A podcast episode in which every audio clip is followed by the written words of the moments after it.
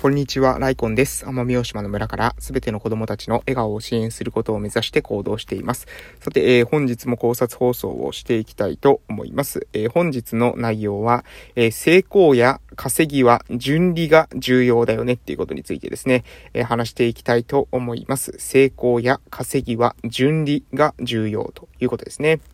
えー、純利ってわかりますかね？まあ、純利益ですね。うん。えー、要するに何かっていうと、えー、っと、私たちがですね、稼ぐって言った時に、あの、売り上げをですね、よく言う人いるじゃないですか。あの、よくですね、えー、年商1億とかっていう方いますよね。年商1億っていう方いらっしゃると思うんですけども、えー、その時にですね、その年商って皆さん、えー、どういう単位なのか分かってますか？年商っていうのが何を表してるのか分かりますかね？えー、商売の大きさがですね、1億円っていうことなんですよ。年商というのは。うん。えー、もうちょっと正確に、ちょっと伝えるために一回今調べようかなと思ってるんですけど、年商を、年商1億っていう、えー、言葉。この年商っていうのはですね、ビジネスの規模を、えー、表す指標ですと。えー、なの、なので、え年商というのは年収ではないんですよと。年商は企業や個人事業主が商品やサービスなどを販売することによって得られた1年間の売上高を指します。うん。やはり私の、まあ私、今一瞬、あれ？合ってるよね。自分が言おうと今からしてること合ってるよなって思ってちょっと不安になったんですけども、やっぱり合ってました。え売上高なんですよ。つまりどういうことかっていうと、えー、例えばですね、えー、皆さんが、うーん、ラーメン屋さんをしていたとします。えー、でですね、ラーメンをですね、え例えば、えー、うん、300円。ラーメン300円でですね、えー、売り上げ、こう、売っていくと、300円ですね、売り上げて、えー、で、えー、売っていってですねえ、1年間で300万円売れました。まあ、これ300万円じゃ全然生活できないと思いますけど、300万円売りました。えつまり、300円のラーメンを、えー、1万倍売ったってことですよね。300円のラーメンを1万倍売ったら、300万円の売り上げが立ちますよね。えー、で、これがですね、年商です。なので、この人の年商は300万ってことですね。でもですね、ここで冷静に考えていただきたいんですけど、300円中のですね、ラーメン300円中の、えー、原材料はどれぐらいかかってるの？っていうところなんですよ。原材料とか、えー、そのラーメンを提供しているお店とかですね、えー、そこにどれだけコストかかってるの？っていう時に、例えば、えー、ひ、まあ、1日あたりにですね、そのお店の運営、えー、そしてそこの、えー、そのラーメンの原材料ということを考えたときに、え、トータルもろもろですね、考えると、え、200円ぐらいかかってるという風になったときに、え、そうするとですね、え、実際は、100円なわけですよね。で、これ100、えー、300円中100円だと結構、うーん、そうですね。まあ30、30%ぐらいだから。まあそんなにですね、飲食店で30%の、えー、利益率っていうのは、何ですか、そんなにすごく、その、何ですか、うん、低い値ではないんですよ。だから30%っていうのは、まあむしろ平均ぐらいなんじゃないかなと思うんですけど、えー、利益率30%の、え、お店っていうのは、え300円のラーメンをいっぱい売るごとに、え100円の利益が上がると。つまり、え1年間で300万円売り上げると、え利益が100万円っていうことなんですね。つまり、年商は、え300万ですけれども、利益は、え100万円。まあ、ここからさらに、え税金とか払ったりするので、さらに減ると思いますけれども、えっと、え簡単に計算するだけでもですね、300万円売ったからといって300万円利益ではない。300万円売っても100万円の利益にしかならない。っていうところです。これも、あの、一つの例ですけれども、こうやって考えるとですね、年商1億。だけれども、えー、利益、ね、利益100万みたいなビジネスもあるわけですよ。年商1億だけど、利益100万みたいなのもあれば、年商、えー、1000万だけれども、利益が500万。あるいは、年商300万だけれども、利益300万とかですね。年商500万だけど利益500万とか。こうなってくると、もはやですね、あの、年商っていうものが何を指しているのかってことですね。年商っていうのは、その、自分の、えー、自分が経済に対してですね、与えている影響力みたいなのとしてはですね、数値化されてるんですけれども、じゃあ実際自分の、えー、ビジネスとしてのですね、利益を表しているかというと、そんなわけではないんですね。なので重要なのは、えー、私が、え、最初に申し上げた通りの、えー、成功とか稼ぎっていうのは結局ですね、順利が重要なんですよ。まあ今のは稼ぎの順利のお話をしましたしたが、えー、成功に関してもですね、これも一緒だと思います。何が言いたいのかっていうと、インとアウトのバランスですね。うん。あるものが得られた時に、ある数値が得られた時に、例えば年少みたいな数値が得られた時に、その数値だけに騙されないっていうことですね。成功に関してもそうです。えー、稼ぎに関してもそうです。インとアウトのバランスで、えー、順利がどれだけあるのかっていうことが重要であるということです。えー、これね、どういう、えー、で、ちなみにですよ、そのじゃあ順利が大きければ大きいほどいいっていう風に皆さん今思われたかもしれません。まあ、ある側面そういうところがあるかと思いますけれども、私はですね、この順利がトータルですよ。トータルプラスであるのか、それともマイナスであるのかっていう風な観点で、え捉えていただくとですね、より、えー、私たちのその人生の生き方に大きく、えー、何ですかね、見方が変わるえことがあるんじゃないかなと思います。え例えばですよ、うん。えー、皆さんですね、えー、おし、職場でですね、今仕事していると思いますけれども、その職場の、で得られる、まあ、給料、えー、と、えー、精神的なですね、その満足度、あの、自分の生きている上でのですね、生活の質みたいなものを考えて、それを、それらをですね、全部トータルに合わせたときに、えー、マイナス側に触れてる方もいらっしゃると思うんですよね。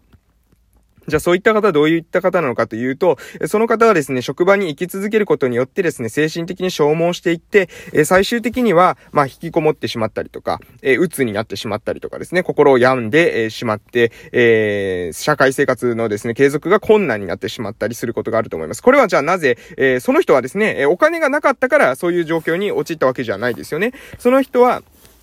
えー、生活費は得てたわけです。生活費は得てたんですけれども、えー、精神面などトータルの面で考えると、えー、自分のその人生としてはですね、えマイナスだったんですよ。うん。え順利はですね、出てなかったということです。私たちの精神的な、え負荷、精神面にかかる負荷。えー、身体面にかかる負荷、そして金銭面、え、こういった様々な複合的な要因で見た中で、私たちの中で生活していく中で、これ実はですね、うん、えー、経済的にはプラスになってるけれども、トータル的に見るとマイナスになってるよと。自分の人生の質としてはマイナスになってるよと。えー、その人生を続けていくとですね、マイナスが続いていくわけなので、えー、借金はですね、どんどんどんどん膨らんでいくっていうことになるんですね。なので、何が言いたいのかというと、実はね、私たち経済指標にばかりですね、目がいか、目をいってですね、金銭面のことだけ、給料が10万から20万にアップしたとか、20万から30万にアップしたとか、こういったことばっかりに目が行きがちなんですが、実際はですね、それよりもそれ以上に精神的な満足度。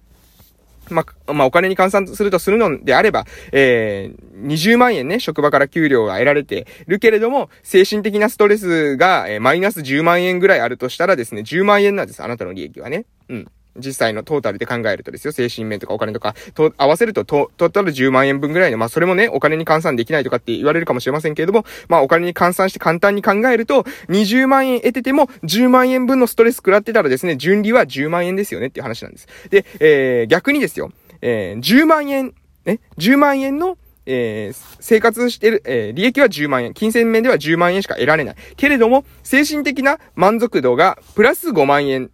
プラ、このライフスタイルに満足していて、毎日生きているだけで楽しい、明日が来るのが、えー、嬉しい、ワクワクするみたいな感じだとですね、プラス5万円だと考えるとですね、これ10万円と5万円でプラス15万円になるんですよ。つまり何が言いたいのかというと、20万円を得てるけれども、10万円分のストレスが出てる人は、実は生活の質としては10万円なんです、トータル。自分の人生としては。10万円の順利なんです。でも、えー、10万円の給料しか得られてなかったとしても、生活自体にめちゃめちゃ満足してて、プラス5万円が生み出してる人っていうのは、実はトータルではですね、15万円。で、実はこの人の方が、え、幸せなのかもしれませんっていう、ここれ一つの考えですけどもね、え、そういう風に考えることができるのかもしれませんねっていう話をですね、今日はさせていただいております。なので、この考えで考えるとですね、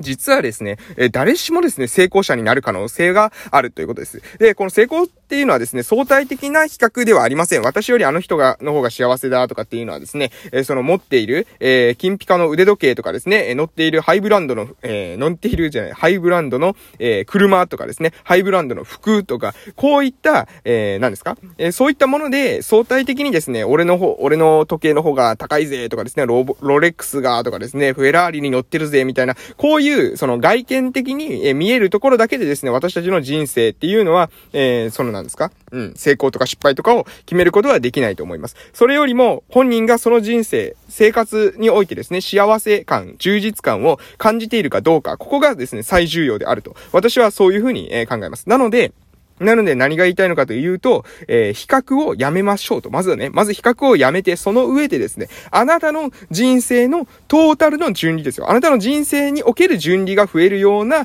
生き方っていうのを考えてみませんかと。うん。結構ですね、多いパターンなのが、あのね、生活費は稼げてる。生活費は稼げてるんだけれども、もう職場に行くのがストレスでストレスで、実はね、あの、と、人生トータルからしたらですね、そんなに、あの、プラスではない。で、それで結果、えー、病んでしまう。とか、あの、全然ですね、えなんであそ、あそこ、あの子は、えー、自分より給料安いのにあの子は充実してる生活を送ってるんだろう、みたいな、えー、ことに繋がってくるわけです。それはそうですよ。だって、えー、お金だけがですね、人生の満足度を決める数字ではありませんのでね。もちろん、えー、あることによって不安を軽減するっていう側面あるかと思いますけれども、そこにあまりにもですね、固執している人が多いんじゃないかなというふうに思います。周りとの比較は関係なくて、自分の中の問題ですので、自分の中でバランスが取れる。えー、まずですね、自分の中で、えー、順利がプラスになるように。トータルですよ、トータル。お金だけじゃなくていろんなことを含めた上で、自分の生活の中で順利がプラスになる。まあ私はですね、今の生活非常に満足しててですね、子供たちと、えー、遊んだりとかですね、えー、高齢の方々の家に行ったりとかですね、地域の中で活動しているってことだけでも、私の中では充実感があるんですよ。もう毎日楽しいわけですよね。えー、正直ですね、病院で働いてた時にはですね、このままでいいのかなみたいな感じのやるせなさみたいなものがあったんですけども、今ね、家に、家っていうか、あの、地域ね、地元に帰ってきて、うん。もう、あの、本当に毎日楽しいですね。で、こういった生活を送ってたらですね、私はね、まあ、結局、まあ、私だからこの生活を送り続けられるうちがまず幸せなわけですよ。今の状態でね。え幸せなわけなので、この幸せっていうのを、さらに、えー、よりよく、その、じゃあ、順利はもうすでに出てる、えー、何ですか、利益率がめちゃめちゃいいビジネスをしてるみたいな感じですかね。えー、もうで、順利も上がってると。だからこれをどれだけあとはスケールさせていくかっていう話になるので、えこういう風なところにまで持っていくと、意外とですね、あとはまあ、うまくいくんじゃないかなというか、あの人人生ですね、楽しくく、えー、過ごしながら、そして稼げるみたいな感じのサイクルにですね、入ってくるんじゃないかなと思いますので、ぜひですね、皆さん一度考えてみてください。あなたの人生はトータルでですね、順利、プラスになってますかっていうことをですね、疑問に持っていただけると嬉しいところでございます。ということで今日はこの辺で終わらせていただきます。それでは失礼しました。